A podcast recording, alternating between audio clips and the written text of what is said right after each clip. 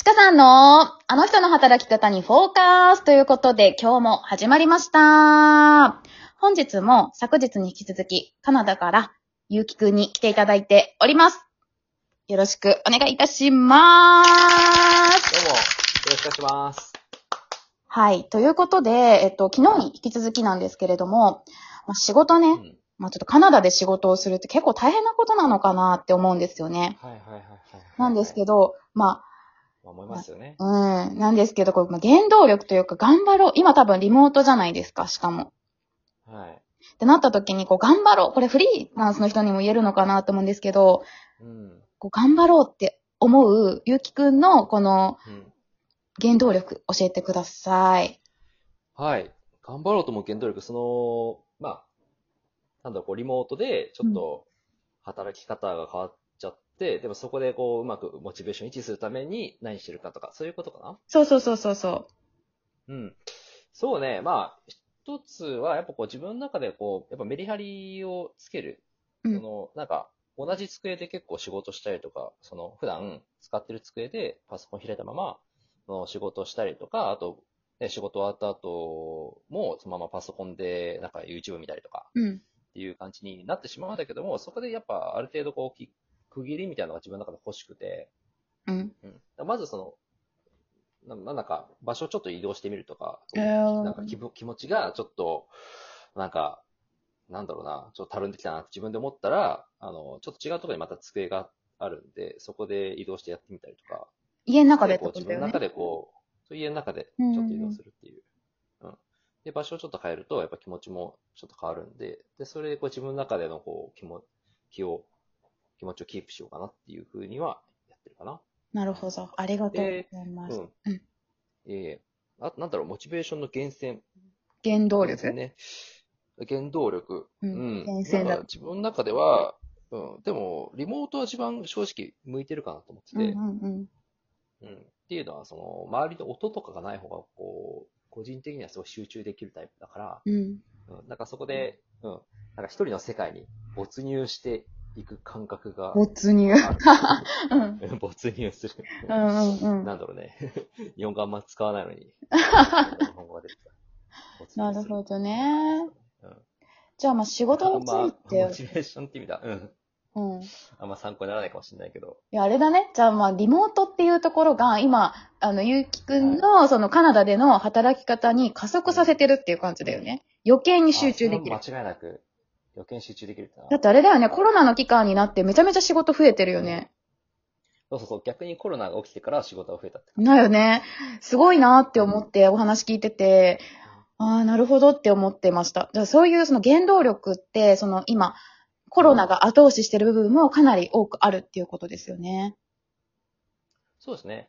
まああとは、その、まあ、プライベートでも結構、まあ、コロナ、パンデミックはやっぱり悲しい歴史的な事件ってあったけども、うん。そのおかげで逆にその日本ではこのリモートワーク、テレワークっていうんですかね、こうリモートワークが、こう、まあ出てきて、まあ、もともとあったけど、それがより活発になってきて、で、環境が整ってる人たちが増えてきてる。で、僕の友達も何人かその、まあビデオ、なんだろう、ウェブカメラ買ってよとかいう話も聞いてて、で、結構プライベートの交流も、その、日本とカナダってもちろん時差もあるし、距離もあるから、普段こう、友達とは会えなくなってたんだけども、逆に今、コロナが起きたおかげで、その、友達たちともこう交流が取りやすくなったっていうのは、うんうんうん。だからコロナ前よりも結構友達と話しているようになったし、なんかそれはなんか自分の活力になってるかもしれない。なるほどうん。じゃあ、までもあれだよね。なんか厳選された感はある。ちょっと厳選違いになっちゃうけど、あのーーそのコロナになって友達を選ぶようになったというか、なんか別に、こうね、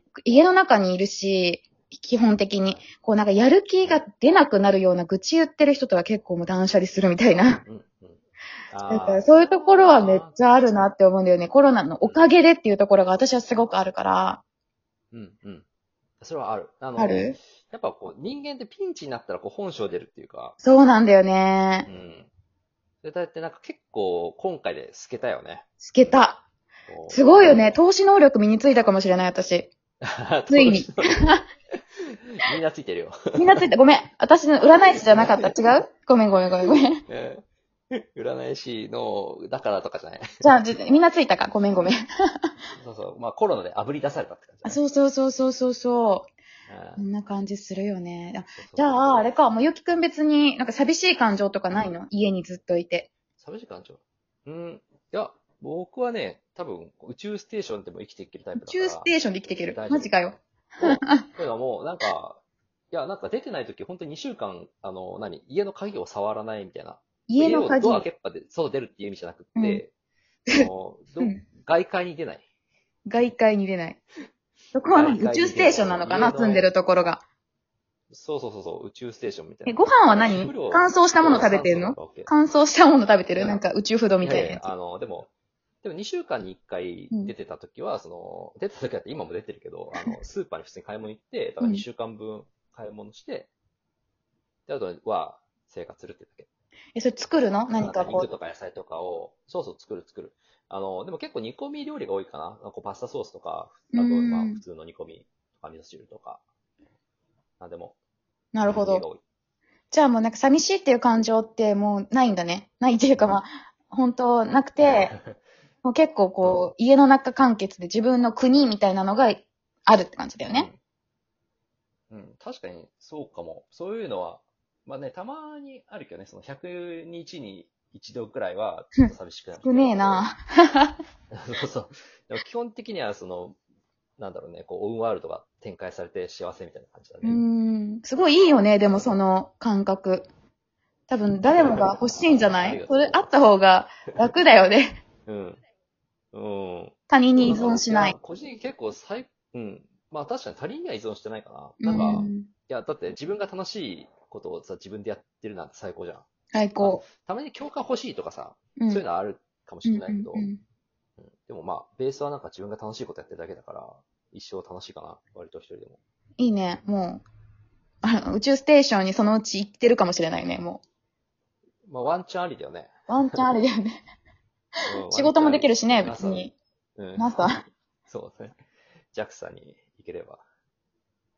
面白すぎる。ありがとうございます。じゃあ、あれかもう一度さ、カナダだからって、こうなんか、こんなもん食べてるよみたいなのあるの？カナダフードじゃなくて、うん別になんか日本と変わらない感じ？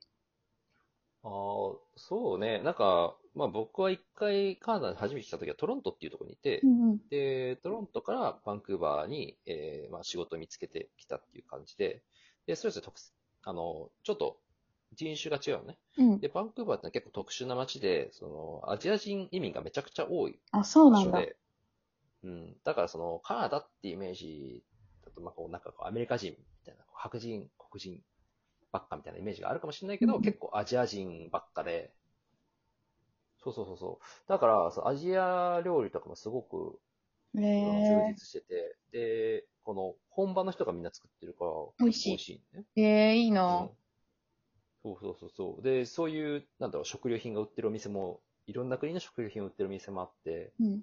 探せばどんな食材でも割と手に入る。まあ若干高いけども。あ、そうなんだ。じゃあ日本食材もたくさんあるってことだよね。調味料とか、味噌とか。食材も大体手に入る。大体手に入るけども、その、際どいのはあんまりないかな。こう、納豆もやっぱ冷凍食品あーまあそうだよねしかないし、一応冷凍で輸入はされね、てる。栽培してなかったあれどうなったの？あ、そうそう、栽培って言っていいのかわかんないけど、あ、ごめん。そう、なんか、日本食やっぱ食べたいなと思うけど、そのやっぱ冷凍の納豆ってちょっと嫌じゃん、なんか。やだ。冷凍してないの食べたいなと思うし、うん。なんか自分で大豆買って育ててたね、な納豆を。すごいなと思って、何でも作るじゃん、この人って思ったよね。そうね、なんかビールとかも作ったしね。そうだよね。いや、本当に尊敬してます。生き方というか、このあやり方みたいなところを。はい。いろいろと楽しいお話をお伺いしたんですけど、今このゆうきくんが、こう、何かこう、皆さんに伝えたいことだったりとか、なんかこんなことやるんだよ、みたいなことってありますか、その宣伝というか伝え、たいこと、ううんん、あ、宣伝。まあ、宣伝したいことってあんまりないんですけど、うんうん。